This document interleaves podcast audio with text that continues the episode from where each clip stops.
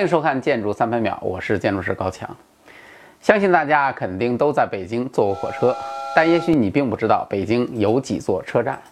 除了一些零七八碎的车站以外，北京主要的车站一共是有六座，东南西北、北京站和丰台站可谓是四通八达。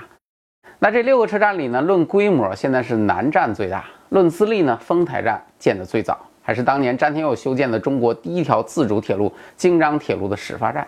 论身份呢，北京站是那是当年第一批北京十大建筑之一啊，那三个字儿还是毛主席当年起的。论年龄，丰台站、北站、南站最早都是清朝建的，东站也是解放前就修建了。看上去好像就西站表现平平，但实际上呢，北京西站建成的当年曾经是亚洲规模最大的车站，也曾经被设计为与北京站一起承托北京铁路重任的两大车站之一。是当年万众瞩目的新国门。然而，就是这样一座车站，它的故事可谓是跌宕起伏。从万众瞩目的明星到跌落尘埃的落水狗，再到低调归来的交通枢纽。今天开始，我用三集和大家好好聊聊北京西站的故事。聊西站呢，我们先来聊聊西站为何而生。北京呢，原来的车站并不少，为啥还要建西站呢？实际上，如果当年一切发展顺利，北京西站啊，早在建设新的北京站的时候就应该出现了。因为西站的规划呢，是为了与北京站作为搭档而存在的，是当年和北京站一起被规划为北京主要铁路交通枢纽的车站。北京的铁路发展呢，是从清朝末年就开始了。当时的铁路呢，很多是因为各国的列强在中国瓜分利益，根据自己的需要去做的。那大多数呢，其实都不是清政府自主修建的。因此呢，解放前北京的铁路系统，无论是在规划结构还是站点的设置上，都是非常的混乱。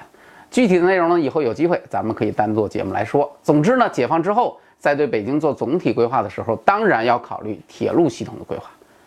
由于采用清政府留下来的铁路系统很糟糕，因此呢，需要大幅度的调整。一九五三年，北京进行了第一次规划研究，但那个时候，北京站和北京西站还没有出现。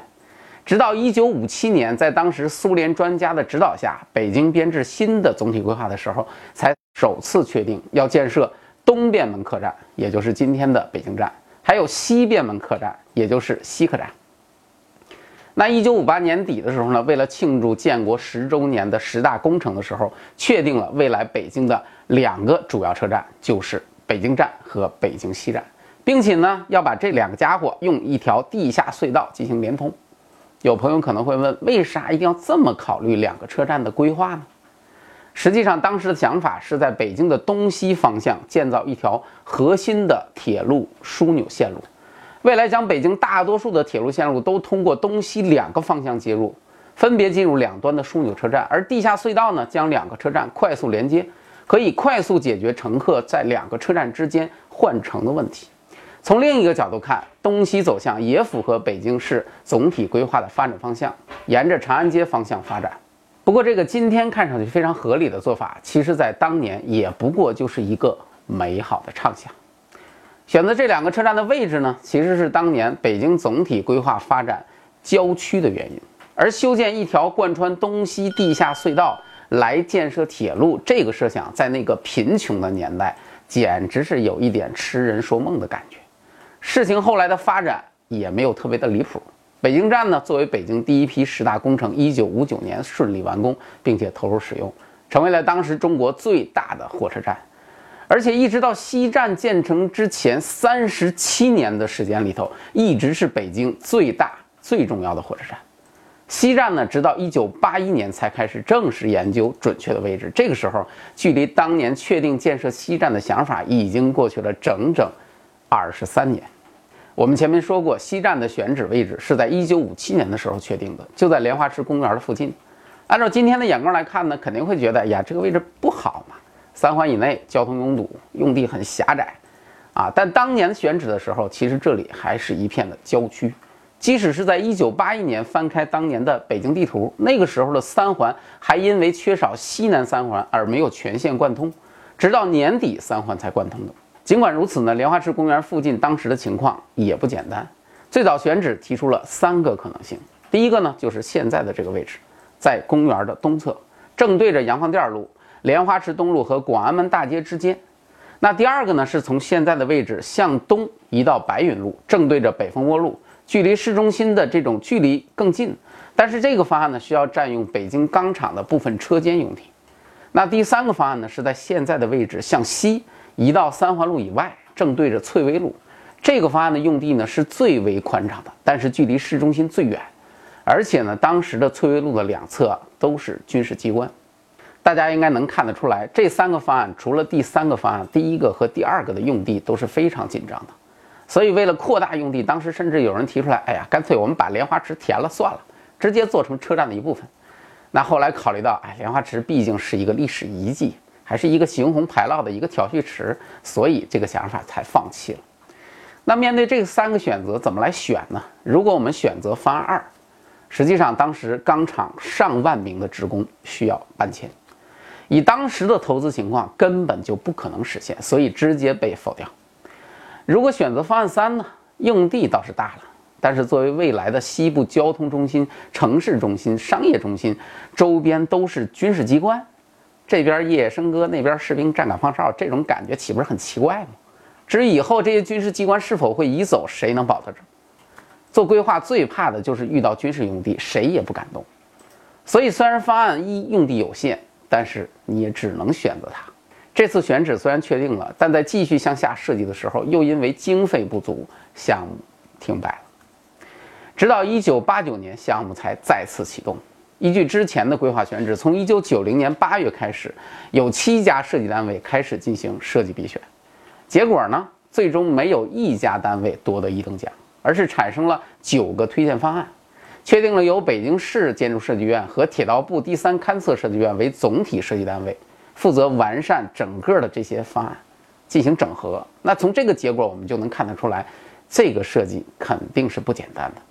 一方面呢，西站在设计上的标准要求非常之高，要做成中国第一大，甚至当时亚洲第一大，是未来北京西部的国门，目标够高吧？而从另外一个方面来说呢，西站在设计上的难度也很大，因为西站从最开始就没打算建成一座简单的火车站，而是要建设中国特大型的一个综合立体的交通枢纽。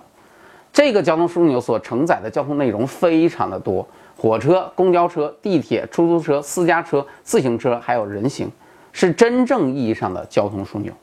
而那个综合体呢，则体现在多种经营的上面。西站呢是集铁路客运、公共交通、商业服务、办公住宿等多功能的于一体的一个大型的城市综合体。西站的站房的综合楼面积啊只有四十三万平米，但是它的配套工程的面积就达到了二十二万平米。而南北广场规划的商住楼呢，更是达到了一百零七万平米，总建筑面积达到一百七十五万平米啊！一个一百多万平米的建筑群，根本就是一个小城市。所以很明显，北京西站绝不仅仅是一个简单的火车站，还将是北京西部的一个商业中心。不仅如此，西站的用地也给设计制造困难。根据前面的选址，我们可以看到西站的用地南面空间巨大，而北面的空间非常的狭小。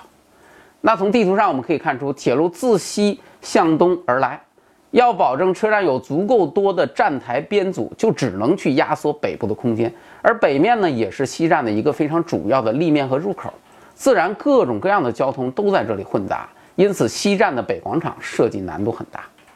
还有西站周边还有非常复杂的城市环境、待拆迁的用地，所有的这些都注定了西站的未来不会是一帆风顺。不过当时的人们呢意气风发啊，这样一个世纪工程自然引发各方面的重视啊，领导们高度关注，设计师哎殚精竭虑，众多专家出谋划策。九二年开始准备，九三年正式开工，九六年建成通车，北京西客站终于在万众瞩目之下。诞生了。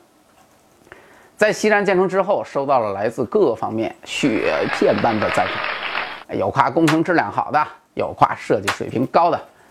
然而呢，好景不长，不到两年的时间，一场风暴铺天盖地而来，这个工程很快暴露了一系列的问题，使得曾经的世纪工程演变为了一个世纪话题工程。那么，到底西站发生了什么？西站的设计到底是好还是不好？我们下期再聊。感谢大家收看我的节目，我是高强，咱们下期再见。